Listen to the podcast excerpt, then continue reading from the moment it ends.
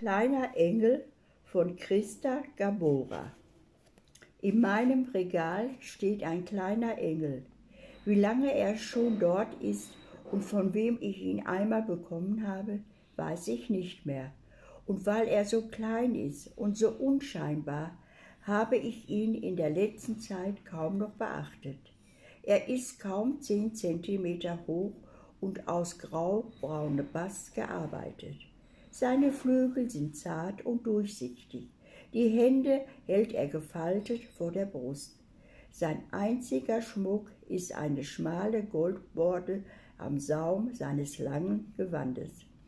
Er führte zwischen Büchern, Zeitschriften, kleinen Blumenvasen und verschiedenen Erinnerungsstücke ein unbeachtetes Dasein, bis ich ihn vor einigen Tagen beim Staubwischen wieder einmal in die Hand nahm. Ich sah ihn an und dabei fiel mir zum ersten Mal auf, dass er kein Gesicht hat, keine Augen, keine Nase, kein Mund, ein gesichtsloser Engel. Das machte mich nachdenklich. Warum hat dieser Engel kein Gesicht? Ich erinnerte mich an die vielen Engel aus Porzellan, aus Holz, aus Glas, an die Engel auf Gemälde, an die Engelfiguren in den Kirchen. Sie alle haben Gesichter. Sie haben kindlich, liebliche oder strenge Gesichter. Nur mein kleiner Engel hat kein Gesicht. Ich stellte meinen kleinen Engel auf den Schreibtisch und hatte ihn nun bei meiner Arbeit stets vor den Augen. Warum hat mein Engel kein Gesicht? Die Zeit verging, der Engel stand da, bald hatte ich meine Frage vergessen.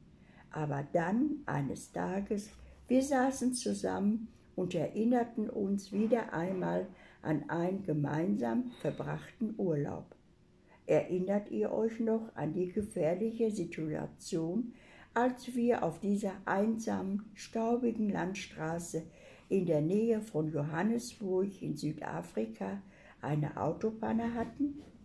Und wie wir froh waren, als uns der fremde, farbige Mann ohne viel zu fragen geholfen hat? Und weil wir ihm danken wollten, war er plötzlich nicht mehr da. Keiner von uns hat ihn weggehen sehen. Spontan antwortete ich, das war doch kein Mensch, das war ein Engel. In diesem Moment fiel es mir wie Schuppen von den Augen. Ich wusste plötzlich, warum mein kleiner Engel kein Gesicht hat. Er hat die Gesichter aller Menschen, die mir im Leben einmal aus einer Not geholfen haben.